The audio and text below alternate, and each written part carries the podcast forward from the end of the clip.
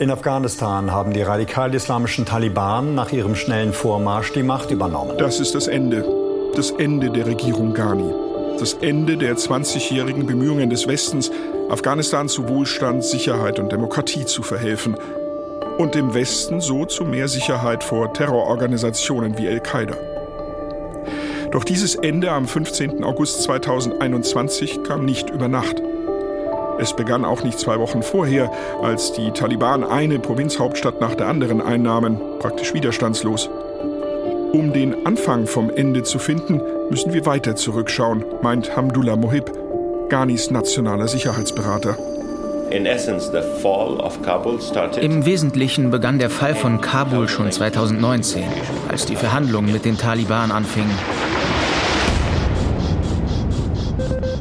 Killed in Action Staffel 2 Der Fall von Kabul. Radio- und Podcast-Serie von Christoph Heinzle. Folge 2 Der Anfang vom Ende. Mein Name ist Christoph Heinzle. Am Ende des ersten Taliban-Regimes 2001 und in den Jahren danach war ich oft als ARD-Korrespondent in Afghanistan. Ich habe die ersten Bundeswehrsoldaten ankommen sehen, die ersten Wahlen beobachtet, den ersten Präsidenten getroffen, Hamid Karzai, und dessen späteren Nachfolger zu Hause besucht, Ashraf Ghani. Damals hätte ich nie gedacht, dass und wie es mit der Islamischen Republik Afghanistan zu Ende gehen würde. Fast ein Jahr lang habe ich gemeinsam mit meinen Kollegen von NDR und WDR Antworten auf die Frage, wie es dazu kommen konnte, gesammelt und gesucht, habe zugehört und nachgefragt. Bei Amerikanern, Deutschen und Briten, bei Afghaninnen und Afghanen. Hamdullah Moheb treffen wir in London, wo er studiert und promoviert hat. Der Mann mit dem schwarzen Bart und der tiefen Stimme gehört zu den frühen Unterstützern Ashraf Ghanis. Er folgt ihm als stellvertretender Stabschef in den Präsidentenpalast, wird dann Botschafter Afghanistans in den USA und 2018 schließlich nationaler Sicherheitsberater. Von dieser Position aus beobachtet er argwöhnisch, was sich in Doha tut, der Hauptstadt Katars. In dem Emirat haben die Taliban schon seit 2012 ein politisches Büro. Die konservativen Scheichs sind den Gotteskriegern sehr gewogen. Und in Doha sprechen die Islamisten mit den USA. Erst heimlich. Im Februar 2019 dann offiziell in Friedensverhandlungen. Die afghanische Regierung bleibt außen vor. Eine beispiellose Aufwertung der international als Terroristen geächteten Taliban. Und deshalb für Hamdullah Mohib der Anfang vom Ende der Regierung Ghani und der Republik Afghanistan. Die Definition des Feindes änderte sich. Unsere Sicherheitskräfte waren dafür ausgebildet, gegen die Taliban zu kämpfen. Die waren der Feind. Und wir hatten die Unterstützung der internationalen Gemeinschaft inklusive Deutschlands. Und dann begannen die USA direkt mit den Taliban zu verhandeln. Außerdem gab es ziemlich viel Berichterstattung, in der es hieß, die Taliban hätten sich geändert. Es gab Bemühungen, deren Image zu normalisieren. Und Soldaten sind ja nicht abgekapselt von der Gesellschaft. Jeder sah die Taliban kommen, nicht nur Afghanen.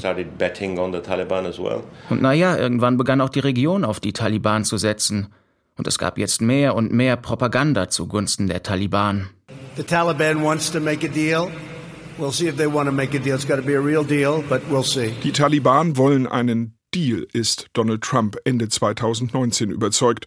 Und der US-Präsident will auch einen Deal, einen richtigen Deal. Richtiger Deal heißt für ihn, es geht vor allem um Amerika, nicht um Afghanistan. Ich glaube, Donald Trump wollte ähm, den Krieg beenden. Er wollte seine Truppen nach Hause bringen, das hat er auch gesagt. Ja.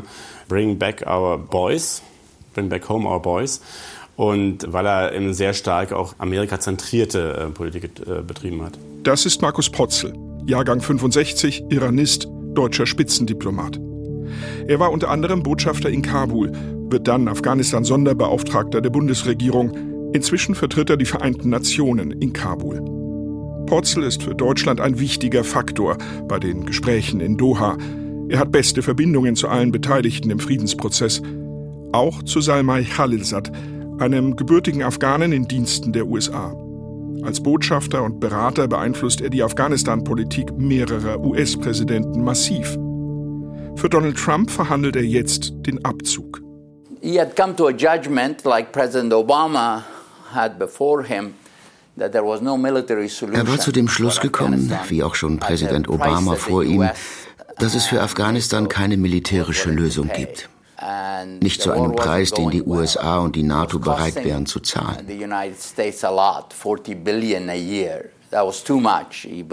Der Krieg lief nicht gut, er kostete die USA viel. 40 Milliarden pro Jahr. Er fand, das war zu viel. Und er wollte einen friedlichen Rückzug der amerikanischen Truppen, also einen, bei dem es keine Angriffe auf amerikanische Soldaten gibt, während sie das Land verlassen. Dann haben die Amerikaner für sich entschieden, wir gehen da jetzt raus, ohne uns vorher zu konsultieren und haben, haben uns praktisch die ganzen NATO vor vollendete Tatsachen gestellt. Das ist ein Fakt, aber das kann man natürlich kann man darüber lamentieren. Fakt ist auch, dass wir als Deutschland nicht in der Lage sind, ohne die Amerikaner dann so einen Einsatz weiterhin durchzuführen.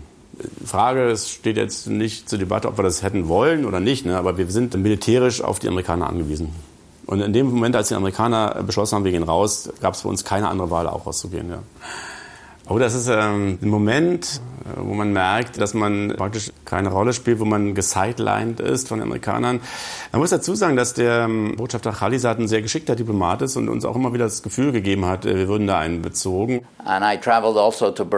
Also ich bin damals ein paar Mal nach Berlin gereist. Was die Vereinbarung betrifft, haben wir die Deutschen viel auf dem Laufenden gehalten, wo die Verhandlungen stehen. Botschafter Potzel war damals als Sondergesandter mein Gegenüber. Ich habe oft mit ihm gesprochen, oft gesehen. Was das Papier selbst betrifft, während Sie da waren, wussten Sie, was wir verhandeln, weil ich Sie gebrieft habe. Aber die Vereinbarung, die wir den Deutschen gezeigt haben, ich weiß nicht, ob es stimmt, dass das nur ein Tag war. Ich glaube, es waren viel mehr Tage, vielleicht Wochen vor der Unterzeichnung der Vereinbarung, als ich selbst es dem deutschen Außenminister und dem deutschen Team gegeben habe. Inklusive zweier Anhänge, die bei uns als vertraulich klassifiziert sind. Ein paar Tage ändern nichts daran. Khalilzad und die USA stellen Potzel und die Deutschen vor vollendete Tatsachen und die Bündnispartner in der NATO ebenso. Dabei sichern die Vereinigten Staaten den Taliban nicht nur den Abzug der US-Truppen zu, sondern aller ausländischer Truppen, also auch der Bundeswehr. Ganz konkret steht im Doha-Abkommen, dass die USA ihr Afghanistan-Kontingent zunächst um 5000 Soldatinnen und Soldaten reduziert und dann gemeinsam mit allen Alliierten bis Mai 2021 ganz abzieht. Also raus und das zügig, heißt die Devise der Amerikaner. Boah, das wussten wir dann, das ist richtig, ja. Äh, natürlich war unser Ansatz ein anderer. Wir hatten einen, einen, einen sogenannten Condition-Based Approach, also einen Ansatz, eine Herangehensweise, dass wir gesagt haben, okay, wir ziehen ab, wenn die Bedingungen dafür geschaffen wurden. Kann man natürlich sagen, wann wären jemals die Bedingungen geschaffen worden, dass wir hätten abziehen können? Das ist eine sehr hypothetische Frage. Man hätte sagen können, okay, Vielleicht legen wir die Latte ein bisschen tiefer und sagen wir mal, in ein, zwei Jahren sind die afghanischen Sicherheitskräfte so weit, dass sie auch alleine ähm, das durchhalten können. Es hätte aber auch sein können, dass in 20 Jahren die Bedingungen noch nicht geschaffen wurden, weil die Afghanen und vor allen Dingen die afghanischen Eliten sich so sehr darauf verlassen haben, dass wir niemals abziehen würden. Ja? Aber das wird eben gar nicht erst diskutiert zwischen Potzel und Khalilzad. Der ist im Auftrag seines Präsidenten unterwegs.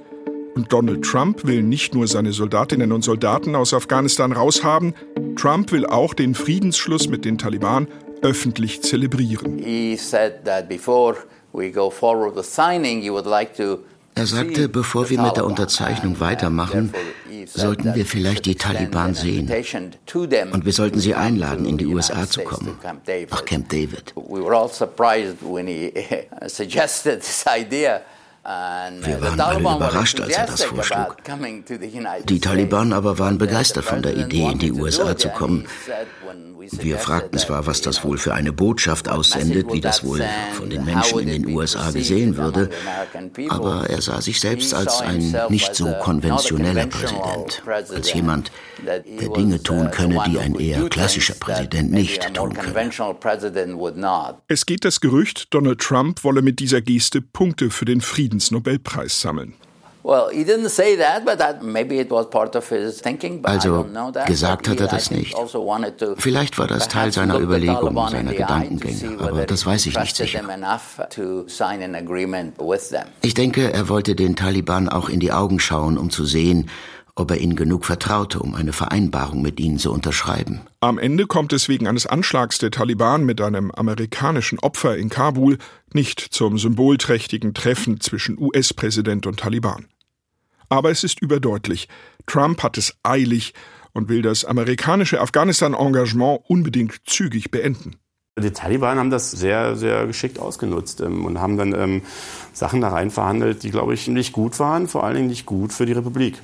Ja, zum Beispiel die Freilassung von 5000 Taliban-Kämpfern aus afghanischen Gefängnissen, wo im Gegenzug nur die Taliban nur 1000 gefangen genommene Soldaten freilassen sollten. Also das war ein sehr Ungleichgewicht, ähm, kann man schon so sagen. Und die Taliban haben letzten Endes alles gekriegt, was sie wollten und äh, mussten relativ wenig dafür geben. Und die Gefangenen sind natürlich jetzt nicht zu ihren Familien zurückgekehrt und haben die äh, Hände in den Schoß gelegt. Ne? Die sind kann man auch nachweisen, viele von denen sind auf die Schlachtfelder zurück, ins Kampfgebiet und haben, haben aktiv mitgekämpft. Also das war schon ein harter Schlag für die, für die Republik und ich glaube auch für die Psyche der Bevölkerung.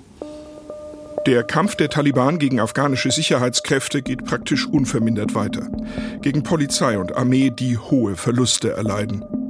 Im Doha-Abkommen verpflichten sich die Taliban lediglich, Angriffe auf den Westen einzustellen und Al-Qaida ebenso wie andere Terrororganisationen nicht mehr zu unterstützen. Und innerafghanische Gespräche soll es geben, vor allem über einen Waffenstillstand. Überschaubare Zugeständnisse verglichen mit dem westlichen Abzug. Die lange gejagten und verdammten Taliban schaffen es somit auf die diplomatische Weltbühne, werden von den USA hofiert. Die afghanische Regierung dagegen bleibt bis zur Unterzeichnung des Abkommens im Februar 2020 außen vor. We were not part of this negotiation. It happened between America and the Taliban. Martin Beek gehört zu diesem Zeitpunkt zum engsten Kreis um Präsident Ghani. Er hat sich vorher lange um staatliche Strukturen auf Ebene von Dörfern, Distrikten und Provinzen in Afghanistan gekümmert. Beek ist beim Interview mit uns in Washington, viele Monate nach dem Machtwechsel in Kabul. Und er ist immer noch wütend auf Khalilzad, auf die Amerikaner und ihr Doha-Abkommen. Anyone reading the deal jeder, der die Vereinbarung liest, wird zu dem Schluss kommen, dass die USA zu einer neuen strategischen Abmachung mit den Taliban gekommen sind, den afghanischen Staat zu demontieren. Das ist die Botschaft da drin. Und so wurde es von der afghanischen Öffentlichkeit und in der Region verstanden. Wenn Amerika abziehen wollte, wünschte ich, hätten sie nicht diesen Deal schließen sollen. Dann wäre die Lage heute anders. Die Taliban hätten niemals das ganze Land übernommen. Aber der Deal wurde geschlossen. Und die Art, wie Mr. Khalilzad das gehandhabt hat, war ein fundamentaler Faktor. Wenn die USA vom Krieg erschöpft waren, hätten sie einfach gehen sollen und nicht einen Deal mit einer Terrororganisation schließen und sie damit legitimieren. Die USA haben mit den militant-islamischen Taliban in Afghanistan ein Friedensabkommen unterzeichnet. We will closely watch the Taliban's compliance with their commitments. Wir werden genau beobachten, ob die Taliban ihre Verpflichtungen einhalten, sagt US-Verteidigungsminister Mike Pompeo bei der Unterzeichnungszeremonie in Doha. Das Tempo des US-Abzuges wolle man nach den Taten der Taliban ausrichten. Und Pompeo erinnert die Taliban daran, was das laut Abkommen heißt. Halten Sie Ihre Versprechen, die Verbindungen zu Al-Qaida und anderen Terroristen abzubrechen. Machen Sie weiter mit dem Kampf gegen den IS begrüßen Sie die tiefe Erleichterung der Afghaninnen und Afghanen in Stadt und Land über die massive Verringerung der Gewalt vergangene Woche. Und machen Sie sich weitere Reduzierungen zur Aufgabe. Setzen Sie sich mit der afghanischen Regierung, politischen Führern und der Zivilgesellschaft zusammen und beginnen Sie die schwierigen Gespräche über einen politischen Fahrplan für Ihr Land. Haben Sie Geduld, wenn es Frustration gibt. Nehmen Sie die reiche Vielfalt Ihres Landes an und schaffen Sie Platz Platz für alle Ansichten. Afghanische Regierungen sind gescheitert, weil sie nicht inklusiv genug waren. Doch die Taliban im Saal des Luxushotels in Doha feiern erstmal ihren Erfolg und rufen Allahu Akbar, Gott ist groß. Auf der Seite der Taliban war vollkommen klar, dass sie das feiern. Sie haben einfach nur auf diese Tage gewartet, an denen sie zurück nach Kabul kommen und alles übernehmen. Es war ein Moment des Triumphs. Und am nächsten Tag dann sagten die Taliban plötzlich, lass doch jetzt reden, lass sprechen. Aber natürlich waren das dann andere Gespräche, Gespräche über Kapitulation, nicht über Frieden. Ich denke, das Doha-Abkommen war politisch eine große Errungenschaft für das Islamische Emirat, aber auch militärisch hat das Emirat sehr viel geleistet und erreicht. Bilal Karimi ist eines der bekannteren Gesichter der Taliban. Er ist jetzt Sprecher der neuen Regierung in Kabul. Früher war er Sprecher der Taliban. Er ist noch heute stolz auf das Abkommen. Das war einer der Gründe, weshalb auch die USA mit unserem Abkommen einverstanden war und letztendlich das Abkommen unterschrieben hat. Militärische Erfolge als Vorteil am Verhandlungstisch. In der Tat haben die Taliban in vielen ländlichen Gebieten das Sagen, kontrollieren weite Teile des Landes. Nicht zuletzt, weil sich die internationalen Truppen im Lauf der Jahre immer mehr aus der Fläche zurückgezogen hatten. Die Bundeswehr etwa machte ihre Feldlager in Faisabad und Kunduz bereits 2012 und 2013 dicht. Für die Taliban Schritte auf einem langen Weg. Das Doha-Abkommen mit der Zusicherung des Abzugs aller westlichen Truppen ein großer Meilenstein. Well, Afghanistans conflict uh, Nader Naderi ist eigentlich uh, kein Politiker. Seine Wurzeln hat er im Engagement für Frieden und für die Zivilgesellschaft und als Verfassungsjurist mit Studium in Kabul und Harvard. Erst später wird er Berater von Ashraf Ghani und Sprecher der Regierungsdelegation, die zu den Friedensverhandlungen mit den Taliban nach Doha aufbricht. Der kleine, schlanke Mann spricht leise und formuliert präzise, wird immer wieder emotional, als wir ihn zum Interview in Amsterdam treffen. Yeah, you could feel it from the first days. When I spent the first month and a half negotiating, in den ersten eineinhalb Monaten der Verhandlungen konnte ich einiges Interesse der Taliban-Seite an einer friedlichen Beendigung dieses Konflikts zwischen ihnen und uns erkennen.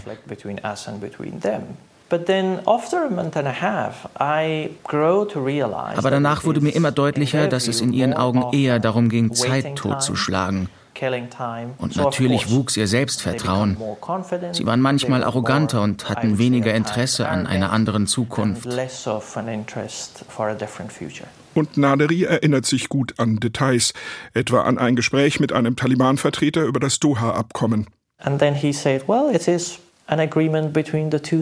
er sagte, das ist eine Vereinbarung zwischen zwei Supermächten. Ich war verblüfft und fragte, wie das? Und er sagte, nun, das ist eine Vereinbarung mit den USA und ihren 42 Verbündeten einschließlich der NATO, die wir besiegt haben. Äh, Und wenn wir die Taliban, eine andere Supermacht, besiegen, sind wir selbst eine Supermacht. Die Taliban sind keine Supermacht. Aber es ist wahr, wir haben sie nicht besiegt. Nicht, dass wir das nicht gekonnt hätten. Wir haben eben nicht alles dafür getan, was wir hätten tun können. Aber im Rahmen der Beschränkungen für das, was wir getan haben und für die Fähigkeiten, die wir eingesetzt haben, stimmt das. Wir konnten nicht siegen.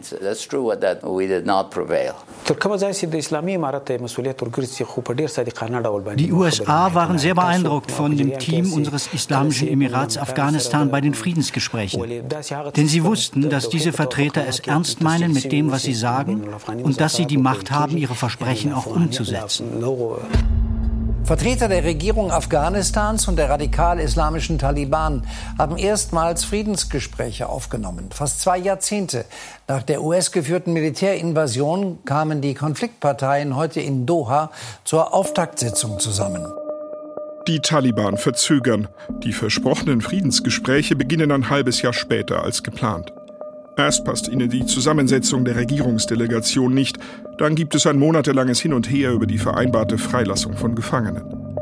Erst am 12. September 2020 geht es los. Wieder in Doha, wieder im Luxushotel, trotz Corona meist ohne Masken. Und wieder mit Salmai Khalilzad, diesmal als Vermittler und Moderator, der sich mit breitem Lächeln über einen guten Auftakt freut. But it was a good uh, opening, a good start. Ich habe Positives über das Treffen der beiden Seiten ohne Beisein von Ausländern gehört. Ich habe mit beiden Seiten gesprochen und sie haben sehr positiv über das Gespräch berichtet. Also, ich habe mehr Schwierigkeiten erwartet. Ich war überrascht. Jede Seite hatte sicherlich Bedenken bei dem, was die andere sagte. Aber worauf es wirklich ankommt, sind weniger die Stellungnahmen als die Substanz der Arbeit. Und da kann ich Ihnen sehr positiv berichten. Die Vertreter der Kabuler Regierung haben einen weit weniger positiven Eindruck. Ghanis Stabschef Martin Beek etwa erkennt bei den Taliban nach Unterzeichnung des Doha-Abkommens kein Interesse mehr, mit ihm und seiner Delegation zu verhandeln. I think when they had signed the Doha deal with the Americans, then they had no interest to negotiate with us. They just had to talk with us with the Afghans. Reden um des Redens willen, nur um die Bedingungen des Doha-Abkommens zu erfüllen, so nimmt Beek die Attitüde der Taliban wahr. In der Bevölkerung gewinnt die Regierung Ghani in diesem Prozess nicht an Zustimmung. Im Gegenteil. Der Präsident gilt als schwach. Für die einen hängt er am Rockzipfel der Amerikaner und des Westens, für die anderen steht er den Taliban zu nah. Osman Azimi, der ehemalige Übersetzer für das deutsche Polizeiprojekt in Masai Sharif, überlegt immer wieder, ob er das Land verlassen soll.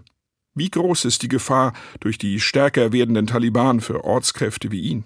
When uh, Ashraf Ghani became the president of Afghanistan, Schon als Ashraf Ghani Präsident Afghanistans wurde, fragte sich jeder, ob er vielleicht zu den Taliban gehört. Denn er ließ einfach Gefangene frei.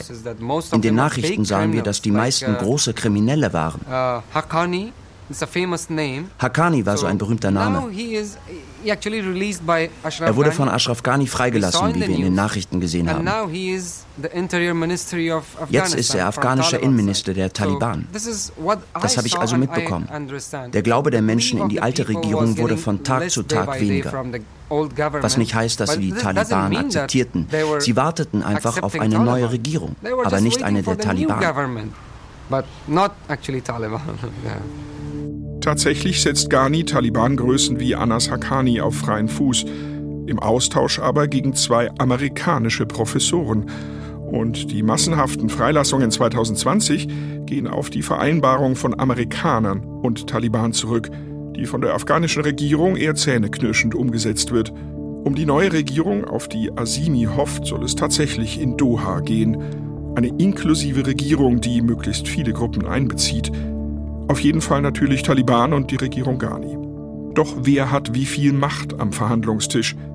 Dafür ist auch wichtig, was im Land geschieht, denn parallel dazu wird gekämpft zwischen Taliban und afghanischen Sicherheitskräften. Entscheidend für das militärische Kräfteverhältnis, wann ziehen die westlichen Truppen ab, die große Stütze der Regierungstruppen, ziehen sie überhaupt ab? Denn in den USA gibt es einen neuen Präsidenten, Joe Biden. Wie steht er zum Abzugsversprechen seines Widersachers Trump? In Kabul keimt Hoffnung auf.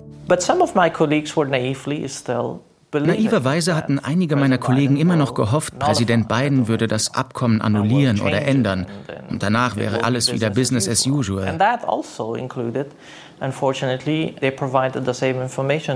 Und leider haben sie das auch dem Präsidenten erzählt. Präsident Ghani hatte lange denselben Eindruck, bis er später seine Ansicht änderte. Aber für eine ganze Weile gab es da diese Hoffnung, diese falsche Hoffnung, dass das passieren könnte. Teilweise aus Kurzsichtigkeit, teilweise aus Naivität, teilweise, weil sie von einigen Freunden aus Washington und anderswo Informationen erhielten. Sie waren nicht richtig informiert.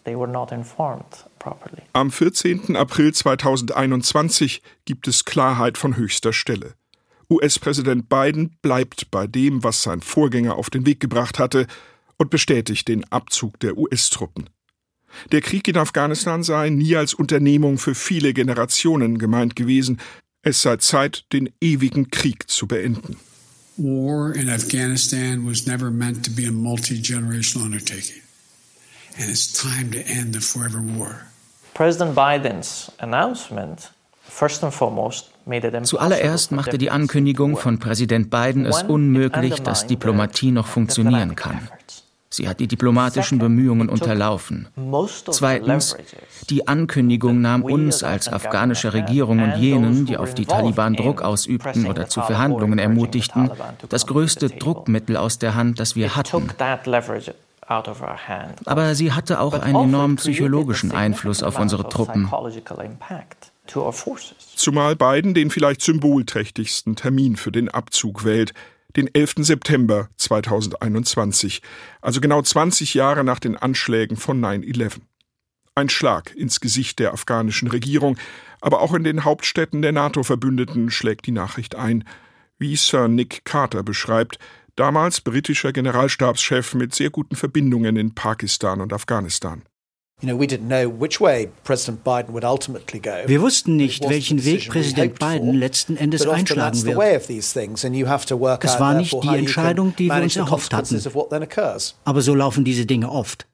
Und dann muss man sich überlegen, wie man mit den Konsequenzen umgeht, die sich daraus ergeben. Eine britisch-diplomatische Umschreibung für die Haltung vieler Militärs und Politiker in Europa. Sie finden Bidens stures Festhalten an einem raschen Abzug falsch erst recht die Verkündung eines festen Termins.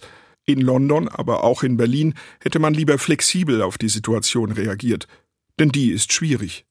Die Taliban feiern militärische Erfolge in den Provinzen und die Friedensverhandlungen treten auf der Stelle. General Carter, der auch im Präsidentenpalast in Kabul ein- und ausgeht, ist trotzdem optimistisch. Es gab definitiv Hoffnung, dass man die Parteien an einen Tisch bekommen könnte und dass man sich auf Übergangsregelungen für eine Regierungsform einigen würde, die dann alle einschließt. Das war die Hoffnung und Erwartung. Und ehrlich gesagt, bis Anfang August hatten wir gehofft, dass es noch eine Reihe von Vereinbarungen zwischen den Afghanen geben würde, um diesen Effekt zu erreichen. Irgendeine Art Vereinbarung für ein umfassendes Regierungsbündnis schwebt den internationalen Beobachtern davor. Aber es wird immer deutlicher, dass die Taliban an der Spitze eines solchen Bündnisses stehen würden. Auch dem deutschen Diplomaten Markus Potzel dämmert nach der Abzugsankündigung Bidens, dass der Krieg verloren ist. Vorher hatte ich, glaube ich, da hatte ich immer noch die Überzeugung, dass zumindest dieses Patt aufrechterhalten werden könnte zwischen den Taliban und den Sicherheitskräften der Republik. Aber das war dann relativ schnell Illusion. Jetzt müssen die westlichen Truppen zusehen, dass sie aus Afghanistan herauskommen. Die USA haben den Abzug für alle beschlossen. Man will raus, aber geordnet und nicht zu früh, es soll nicht nach Flucht aussehen. Wir hatten einen Plan für den Rückzug vorbereitet. Das ist ein sehr sensibles Gleichgewicht, denn wenn man mit einem Rückzug beginnt, das heißt, wenn wir alle eher mit dem Rückzug begonnen hätten, so wie wir ihn am 15. August begonnen haben, dann hätten wir die afghanische Regierung zweifellos unterminiert. Es war also eine sehr heikle Abwägung, wie und wann man diesen Rückzug durchführt. Das ist eine Entscheidung, die für die Menschen sehr schwer zu treffen war. Und ich finde, dass die internationale Gemeinschaft in Anbetracht der Umstände eine bemerkenswerte Arbeit geleistet hat, indem sie eine sehr komplexe Operation in so kurzer Zeit bewältigt hat. Neben den eigenen Soldatinnen und Soldaten geht es jetzt, vor allem in Deutschland, um die Ortskräfte. Afghaninnen und Afghanen, die für deutsche Institutionen gearbeitet haben, für die Bundeswehr oder für die Entwicklungshilfe der GIZ, der staatlichen Gesellschaft für internationale Zusammenarbeit. Die Franzosen haben ihre Leute mit Chartermaschinen rausgeholt. Afghanistans Präsident Ashraf Ghani bittet den deutschen Diplomaten Markus Potzel am 14. Juni in einem persönlichen Gespräch eindringlich darum, dies nicht zu tun. Das sei für die Moral der Bevölkerung gefährlich und für die Existenz der Republik. Verursachen Sie bitte keine Schlagzeilen über Menschen, die ausreisen, sagt Ghani laut einem vertraulichen Papier der deutschen Botschaft. Kann man trotzdem Chartermaschinen für die Ortskräfte schicken? Was macht Deutschland jetzt? Natürlich, man macht es nicht, ja klar. Man schickt keine Chartermaschinen. Ja, das ist, das ist die Antwort. Ich meine, wir hatten tatsächlich die große Befürchtung, dass wenn wir Chartermaschinen schicken und massenweise Ortskräfte rausfliegen, für die wir eine Verantwortung haben, keine Frage, dass dann alle Leute, die irgendwie aus dem Land wollen, zum Flughafen rennen und, und, und, und das Land verlassen wollen. Ja. Das wäre ein, ein Signal gewesen und das hätte sicherlich den Sturz der Regierung beschleunigt. Und das wollten wir ja nicht. Und wir, wir wussten, wir konnten ja auch nicht voraussagen, was dann passiert. Aber zum damaligen Zeitpunkt war das meiner Sicht die richtige Entscheidung, keine Chartermaschinen zu schicken. Wir haben ja damals schon Ortskräfte rausgebracht, wir haben biometrische Daten aufgenommen. Das war damals ein sehr bürokratischer Prozess, weil mit dieser, mit dieser Eilbedürftigkeit gerechnet hatten. Aber natürlich will man schon wissen, wen man in sein Land holt. Zum Beispiel Osman Asimi. Er hatte als Übersetzer für das deutsche Polizeiprojekt gearbeitet, aber das ist lange her. Doch jetzt will er raus, weil er sich bedroht fühlt durch die Taliban. Erst recht, seit er mit anderen Ortskräften für eine Aufnahme in Deutschland demonstriert hat. We were discussing between each other that yeah, wir haben diskutiert, uh, was wäre, wenn uns irgendwelche Leute angreifen, wenn sie unsere Gesichter erkennen. Denn damals, 2020, haben wir nicht geglaubt, dass die Taliban ganz Afghanistan einnehmen würden.